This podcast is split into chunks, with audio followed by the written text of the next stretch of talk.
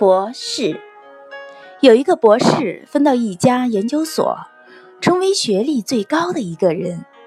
有一天，他到单位后面的小池塘边去钓鱼，正好一正一负两位所长就在他的一左一右，也在钓鱼。他只是微微点了点头。这两个本科生有啥好聊的呢？不一会儿，郑所长放下钓竿，伸伸懒腰。蹭蹭蹭，从水面上如飞的走到对面上厕所。博士眼睛睁得都快掉下来了。水上漂？不会吧？这可是一个池塘啊！郑所长上完厕所回来的时候，同样也是蹭蹭蹭的从水上飘回来了。怎么回事？博士生又不好去问，自己是博士生嘛。过一阵。副所长也站起来，走几步，蹭蹭蹭的飘过水面去上厕所。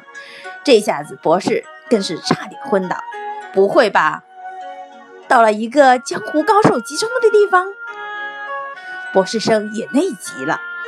这个池塘两边有围墙，要到对面厕所非得绕十分钟的路，而回单位上又太远，怎么办呢？博士生也不愿意去问两位所长，憋了半天后。也起身往水里跨，我就不信本科生能过的水面，我博士生不能过。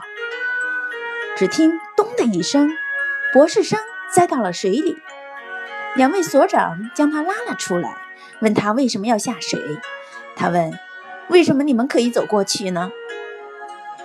两所长相视一笑。这池塘里有两排木桩子。由于这两天下雨涨水，正好在水面下，我们都知道这木桩的位置，所以可以踩着桩子过去。你怎么不问一声呢？这个说明学历代表过去，只有学习才能代表将来。